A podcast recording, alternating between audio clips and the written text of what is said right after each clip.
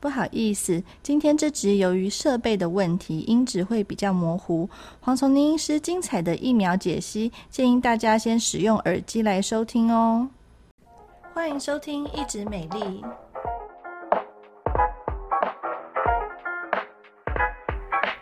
我是皮肤科蔡依珊医师，我是皮肤科胡怡轩医师。Hello，大家好，欢迎再次收听一直美丽。我们今天的主题啊，跟疫苗有关系哦。嗯，今天的特别来宾是黄崇宁医师。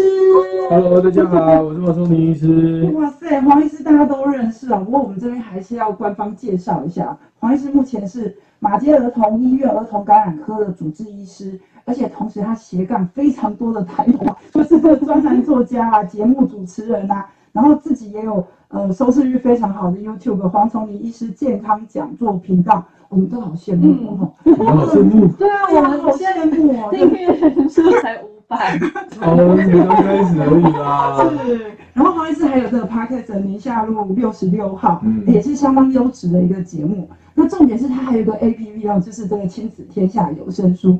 我跟你说，这个亲子天下有声书，我儿子是黄医师忠实粉丝，然后只要是阿布与小乐啊，还有圣经故事都背如流、这明明我们家是佛教徒，有信教，没有没有信教，我是基督教，但是圣经故事他真的都很好听啊。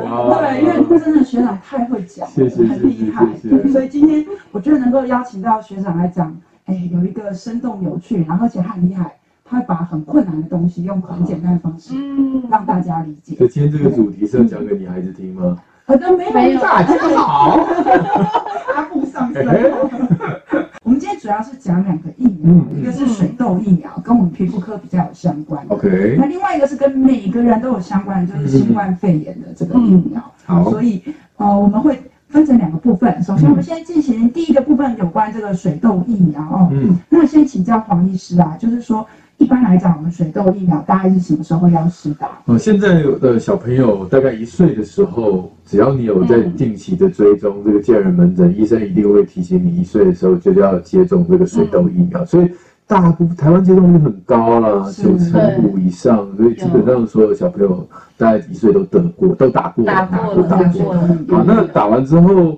呃，我们现在网络上常有很多爸爸妈妈看到第二个时间点，就是哎呦，四岁左右啊，要不要来打第二季？好像是说上小学前嘛，对，可以打第二季。对，那这个在美国是行之有年了哦，就是美国目前就是出生一一岁的时候一季，对，然后大概在四岁左右的时候会再打第二季哦。那为什么台湾的第二季没有公费？那这个当然是有很多的原因。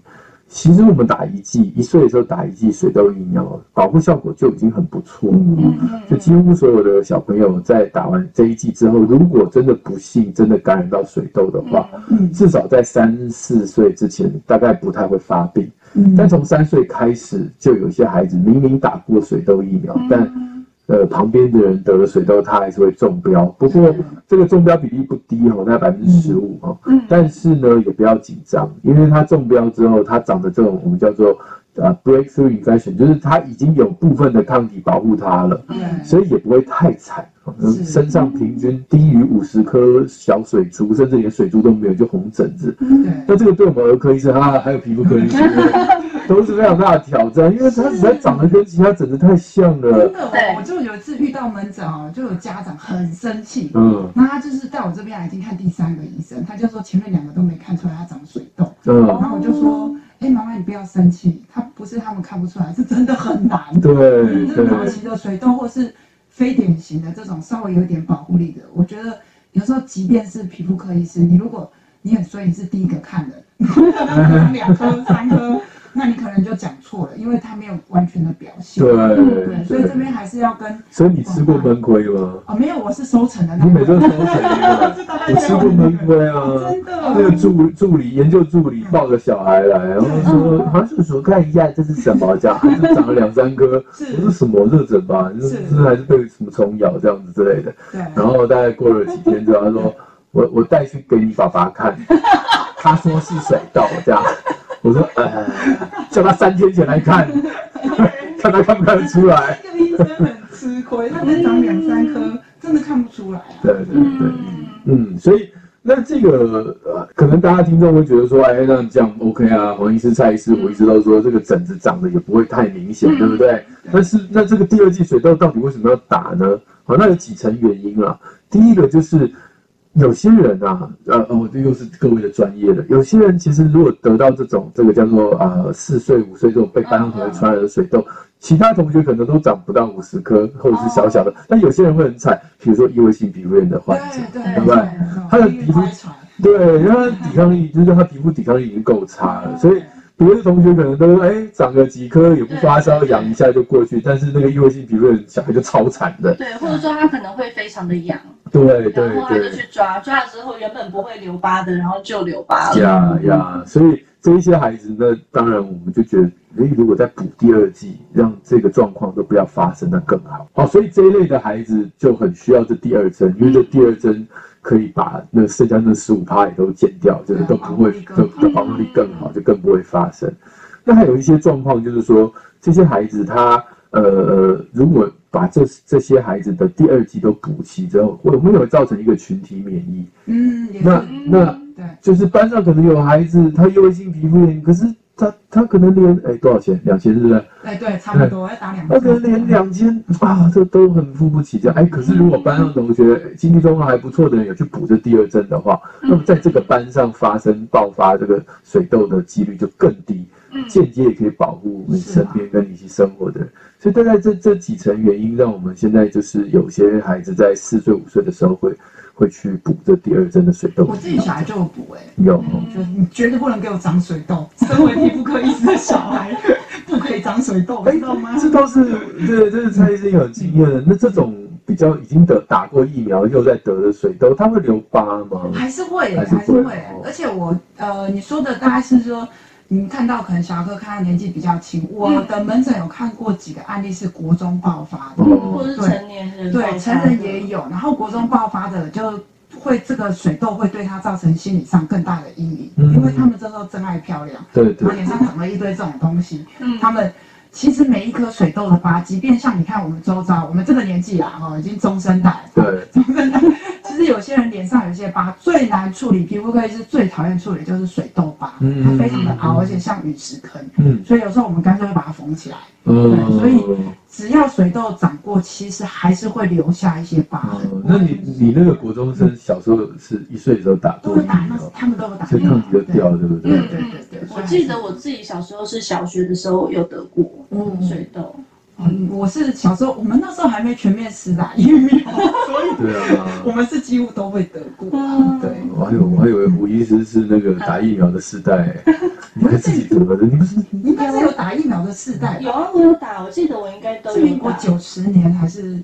对啊对啊对啊，是之后就全面施打哦。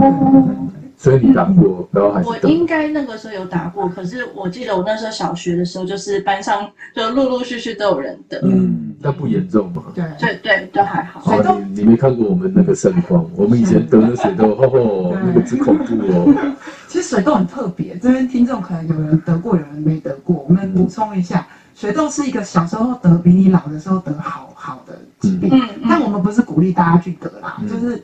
水痘在成人发生肺炎，然后要住到加护病房的这个几率是比小孩多非常多。嗯，所以以前老一辈就说啊，家里生十个小孩，一个长水痘，剩下九个一起九个一起去得吧。对，因为就是他们可能是有观察到这样子的现象。对，所以这个议题哦，其实如果大家要深入的聊一聊，你看我们刚刚聊完之后，就很多很多的问号产生。对，第一，那如果小时候得并发症比较少。那为什么我们要发明疫苗让小朋友打？哦，那原因就是因为还是有很倒霉、很倒霉的小孩，虽然他是年纪小的时候得，可是他抓破皮，然后结果细菌跑进去，然后就整个这个这个这个呃感染的厉害，然后整个皮都烂掉之类。那当然小朋友也有少数会有这种小脑炎啊等等的这样的一个并发症。好，所以为了这一些。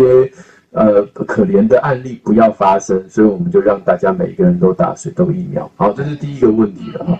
那可是问那问题就来了，那一岁打，刚才我们都从蔡医师的故事听到说，那个抗体慢慢掉，慢慢掉，有的时候可能会在你青春期或者是在长大的时候，可能又在发，严重度不一啦啊，有些人可能严重的状况啊，有些人可能就很轻微。但是我们的问题就来了，那第二季要什么时候补？我们现在第二季是三岁、四岁、四岁、五岁这段时间补，是为了避免在学校有这样爆发。那如果都没有补哦，就是就只打。早一点或晚一点补，就是会有什么差？对对对对对，那我要什么时候补？十岁吗？二十岁吗？三十岁吗？因为这个之后我们就不晓得它抗体能撑多久。对，对，对。下一个问题就是，就算我四岁的时候补，我现在打两剂，我金刚不坏之身，我到十八岁都没问题。那二十八岁，那三十八岁，那四十八岁呢？嗯，对，就没有人知道。对，那我就想到，好像 B 肝疫苗也有一样的状况。对，因为我是我是七几年是嘛，然后好像我们进医院前，大家都还有再测一次 B 肝抗体，然后我们那时候班上就有很多同学其实都已经没有抗体，要再补打。对，那 B 肝跟水痘有一点点不一样是。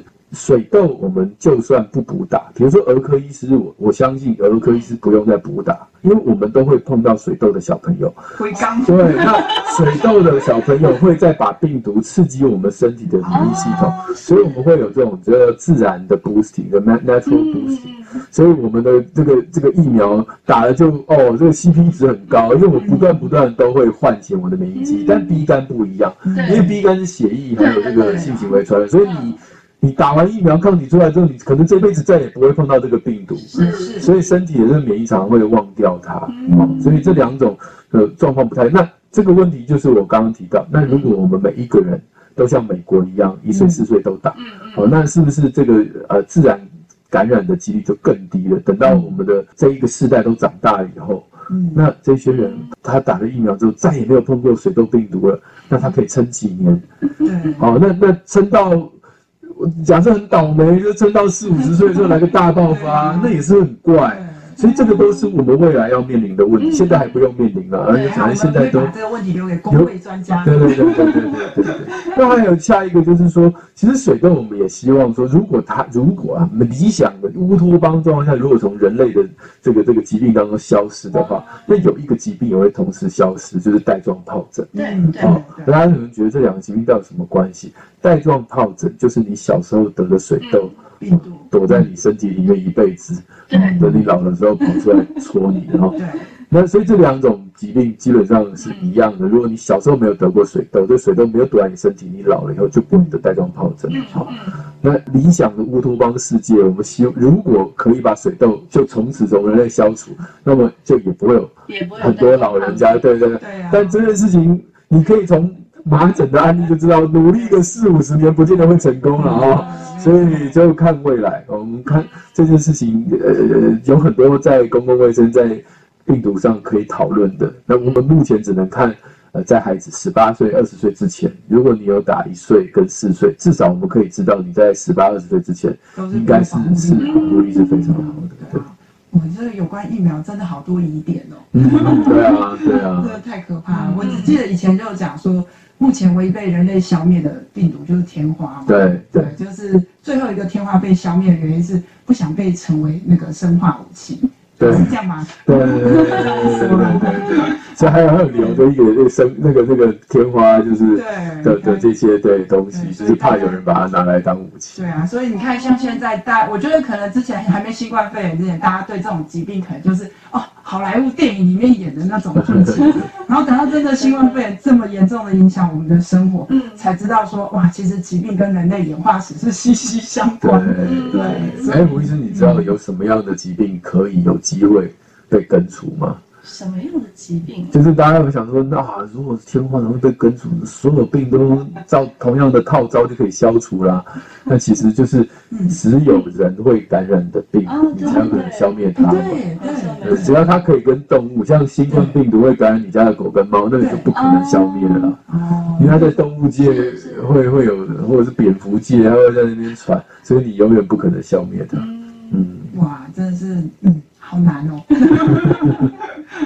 啊，那胡医师，你要跟我们补充一下，因为刚刚我们有稍微提到带状疱疹，其实我们带状疱疹也有疫苗，对不对？对，所以对，所以就是像黄崇英医师刚刚讲，就是我们会鼓励大家去打第二剂水痘疫苗，就是因为说得带状疱疹真的是非常的痛苦。嗯，就是如果说你有家人有得过带状疱疹的人啊，几乎都会很很就紧张的跑过来问说，哎，有没有那个带状疱疹疫苗？然后我可不可以打啊之类的？嗯、那我们目前的话，台湾是只有进一种啊，就是福袋等的带状疱疹疫苗，它是活性减毒疫苗。那目前的话，卫福部的那个规范是说五十岁以上是可以试打，但其实成年人。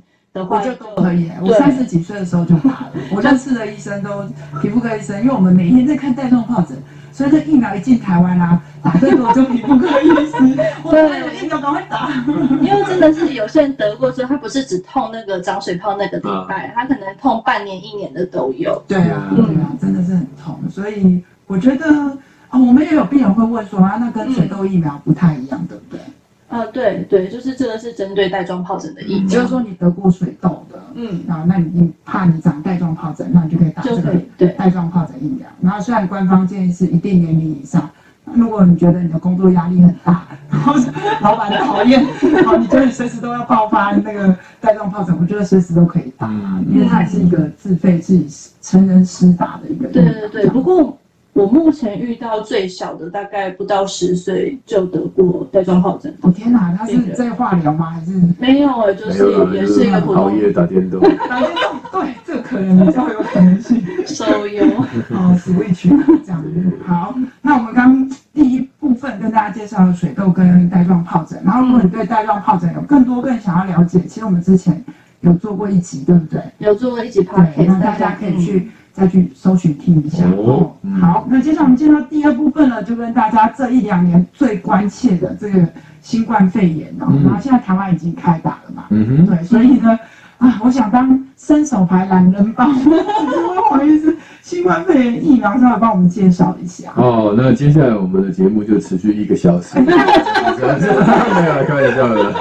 没有问题，没有问题。其实我们新冠的肺炎的疫苗有很多很多种哦，那有很多都还在那个临床试验哦，啊，也有很大一部分最后会开始附中啊。我想也是。对对，所以我们就先聊那个已经在市面上市面上的，或者是已经就是快要成功的这一些。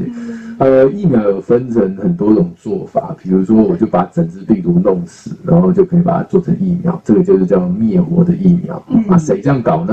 嗯，就是中国的疫苗大部分都是这这一种叫灭活疫苗哈。那如果有进阶版的话，因为灭活疫苗的这个这个技术呢，大家之前对新冠病毒的认识，应该说对冠状病毒的认识，我们觉得这个灭活简单快速，可是我们对效果不太确定，所以你就会发现有很多新的国外的药厂或台湾国产疫苗，我们就跳过这个最传统的做法，我们就进阶版。那进阶版有一种，就是把我们的表面的蛋白质，然后把它抠下来，然后用各种方法，反正就是把这个病毒外面的这个呃模样呢，然后就把它变成我们叫做的蛋白质的疫苗，然后或者是叫 subunit 次单位的疫苗。那这样的疫苗的这个安全性啊，或者是它的效果啊，在过去我们的这样的一个呃很多其他疫苗的呃经验上也不错。那以什么为代表呢？啊，国外的我就不讲了。台湾呢，其实两家公司都是用类似的技术，所以呢，我们在媒体上会看到国产疫苗什么高端，今年怎样怎样怎样，他们用的就是这一类的技术。好，那那缺点。这个缺点很简单了，就是说，当这个病毒如果一直突变的话，蛋白质疫苗它的机动性就很慢。对啊。哦，你看我们流感疫苗，每次一变，我们大家就好像 要再花一整年时间哦，再把它弄出来。所以有没有机动性快一点的呢？好，那就是我们目前最夯的这个莫德纳的疫苗以及 Pfizer 辉瑞疫苗。那为什么它机动性很高？因为它不做，它不不是整只病毒弄死，它也不是把蛋白质萃取出来，它就是把用它的 RNA 基因对。所以这个病毒里面的 RNA 就像这个，我之前在我的这个呃呃 YT 上面还有 Podcast 我都稍微呃做个比喻，就是说，人家以前打的疫苗好像是早餐店的蛋饼，做好了送给你这样。那现在这个 RNA 疫苗就是早餐店的老板娘写了一个纸条，然后就叫你自己回家做了，就是哎，这个这个菜单就是这个配方就是这样啊，你自己回家做。所以这个疫苗打到我们身体，是我们自己身体的细胞做出来的蛋白质啊，所以打进去的就是这个便条纸。所以改便条纸很容易嘛，对不对？擦一擦，再改一改，就可以在下一代的疫苗就出来。对，那 mRNA 疫苗在这一次的技术上也发现，哎，它的效果。不管是在呃所谓的这个 B 细胞、T 细胞，各式各样的免疫效果都还不错喽哈。好，那呃最后就提到有一个比较有趣的做法，就是呃这叫做木马屠城记的哈。呃，我们今天。呃，这个 A Z 的疫苗，呃，大家听过腺病毒载体啊，听起来复杂啊，其实不复杂，我们就是弄一个腺病毒，啊，那先把这个腺病毒弄得半残不残的哈，然后在里面呢，就是木马涂层，里面也塞了一些新冠病毒的这个表面的的这个基因，然后表面上的基因，所以呢，这一支腺病毒感染你之后呢，制造出来的竟然是新冠病毒的蛋白质，哎，有点像刚才这个。让你带这个呃小抄回去，就是带你带配方回去做的感觉很像，但是这时候多了一个腺病毒感染你的这个过程。嗯，那很多人都说，那这个这个腺病毒会不会在我身上一直活着？嗯，哎，我们说这个腺病毒呢叫做呃 You only live once，YOLO，然后就是这个病毒只能活一次，哇，它活了一次，然后把它蛋白质丢出来，然后你身体产生抗体，这个腺病毒就再也没办法再第二次感染其他的细胞哈，所以它。这一这一类的这一个技术也是这一次的新冠呃肺炎来了以后，大家才应用在疫苗上面。对啊，我觉得这是好多新的技术。哎、哦，这种病毒携带基因的，好像也有应用在一些基因的治疗。啊，对对对对，在以前在癌症的一些治疗上面，我们讲就是有这个经验了，嗯、所以当然也不是第一人类第一次使用在身上，而、嗯、而是以前就有在其他的领域用过。对对对对对对，应用了。对。那我们现在目前台湾就只有这个选项嘛，目前是 A Z 而已哈。对。那之后呃，我们有买到这个莫德纳，这就是刚刚讲的。啊，国光，呃，国光，国光排排很后面的高端先啊，高端跟那个联雅先吧，哈，就是这个国产的疫苗，尤其高端应该算是蛮领先，联雅也。我的朋友很可爱，他们就说。哇！你不要跟我讲专有名词，你跟我讲哪打哪一家。对啊，上次不是 TNBS 做民调，说什么你对哪一家疫苗有信心？是，然后百分之三十还四十人勾国光疫苗，你说这人家疫苗都还没做出来，你就对他有信心？表示，我觉得那根本就是完全不不准，不了解。就像之前那个呃流感疫苗也是啊，我问我的朋友，有钱的朋友很好笑，他们都说。哪一支最贵？我打哪一支就对。不想知道了，我先用价钱。最贵的，我想它应该最好。对对对。一般民众会这样子。大概是这样。其实我觉得真的有一点难诶，就即便我们专业人士，其实像我以前学到的东西跟这次疫苗，我觉得也差差很多。就是现在技术新的东西太快了，对，所以我觉得我们自己医生当然是。哎，要不断精进啊！不过我觉得黄医师讲的分析的很好，就是哎，的确是有这么多种。嗯，那至于要打哪一种，我们其实现在也不用选嘛，也只有一种。对对对，像我朋友最近他因为小孩在国外念书嘛，嗯、所以他们美国已经基本上只是疯狂的打到要解封了嘛，就是七月后他们基本上就要恢复正常，所以那些要去要去上学的基本上都要去预备了，所以他们就很很急的要打 AZ 的疫苗，还打不到哎、欸，现在七岁还打不到。到医院都排排到两三周之后了，几分钟内全部额满。对啊，对啊，所以我想就是大家有需求的，真的赶快去打，不要在旁边一直说一些不专业的风凉话。我觉得有些时候，就是你知道讲到打疫苗，然后旁边有一些人就插个嘴说：“哎呀，怎样是不是有危险？要不要等什么？为什么到底关你什么事？”对，我觉得很多人叫做一知半解更危险。对，然后他只听到一半，他也不管什么，反正他就是自己既定的印象，然后就会跟你说：“我开供应卖主，嘿，之后怎样？有人怎么了？有人怎么了？”可是事实上，他对这个完全不了解，所以我觉得。有时候我们还是要听专业人士啊。其实我们当医生也很为难的，就是常我们跟病人讲破嘴，还不如他隔壁邻居跟他讲说 一句话什么的。对，对，我觉得台湾可能还是大家可以多听专业的医师建议，然后专家说这样子。嗯嗯嗯。所以目前这个疫苗的话，好像小朋友还没有办法施打。对，呃。有一些疫苗已经开始，像这个 RNA 疫苗已经开始做，就是儿童的临床试验，然后看起来安全性也都还不错。呃，慢慢的、慢慢的，这些儿童的适应症就会出来。但是我们要知道，其实新冠病毒年纪越小，它的重症率就越低。所以基本上大部分的疫苗厂都很努力的先把老人家那一块先搞定。好，所以所有这个年纪差不多，你如果有没有慢性病的话，就六十以上；有慢性病就五十、四十。就是其实这些这些年龄层以上的人哦，你们躲不掉的啦，赶快先。赶快先打一打针的哦，那这件事情就是为了疫苗，就是为了保护这些人。那至于什么五岁以下、三岁以下，那些我们儿科医生都搞得定，而且他其实大部分都是轻症，甚至无症状。哦，那在国外有可能因为疫情有时候在国外太严重了，所以他们会有一些儿童实在没有办法得到好的医疗，所以偶尔偶尔会有一些重症的产生。但如果以在台湾，假设我们疫情不要。搞得很糟糕的话，其实儿童的那些并发症或者什么的，其实儿科医生应该在有好的医疗的设备之下都可以搞得定的。那大部分的孩子其实都是轻症哦。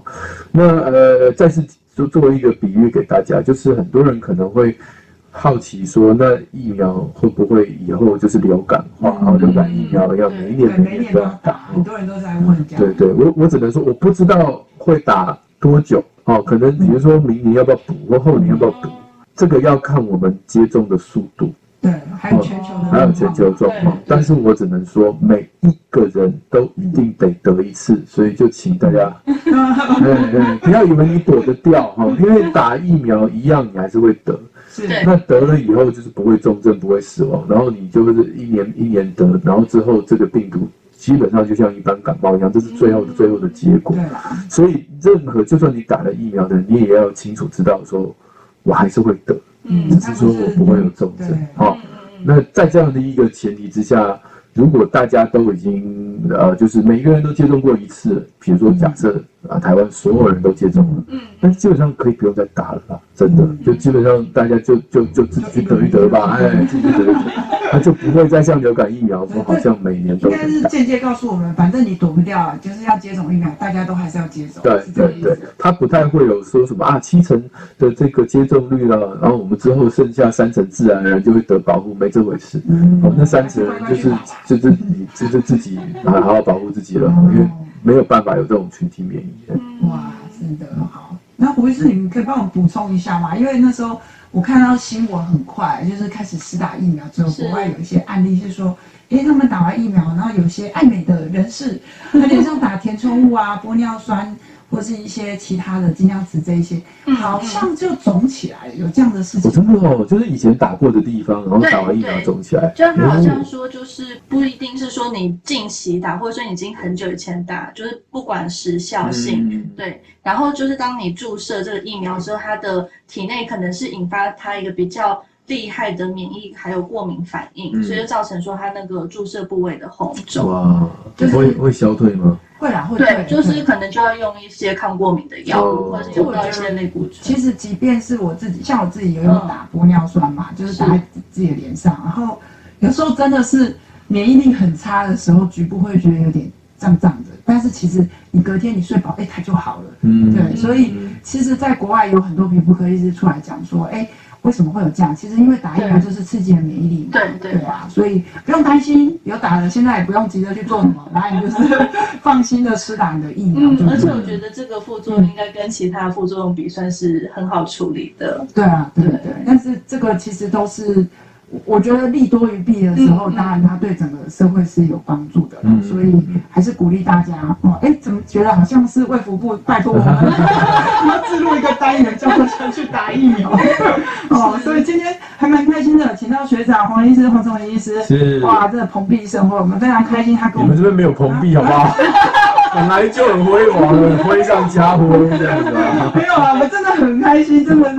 可以跟大家分享，然后希望我们的听众呢继续支持我们的节目，然后呢，我们也会把更多有关医疗相关啦，跟这个皮肤健康有关的新闻再给大家多说一些哦。嗯，还有欢迎大家订阅我的 podcast 哈，我的 podcast 叫宁夏路六十六号茶房，有听过吗？听过吗？有有有有有，因为都有那个赖赖的那个。对对对对对对，宁夏路的宁就黄忠宁，夏就是夏家路主播，那我们会针对六十六年次出生的这一个时代。所以我们叫六十六号，我今天才知道。对对对，就是大概就是呃五年级、六年级、七年级这个世代，我们的孩子可能就是呃可能是刚出生，也可能是已经年纪比较大一点，在教育上面我们会在这个世代的家长们会担心的话题，那贴近一些新闻时事去做一些反思跟讨论，嗯，好，保证让大家听了对这个耳目一新，然后会有更多对时事的一些想法。嗯，很棒很棒，我有听，对，大家都把它订阅起来哦，好，好，好，那我们记得哦，两个节目都支持，好了，那我们真的下次再见了，拜拜。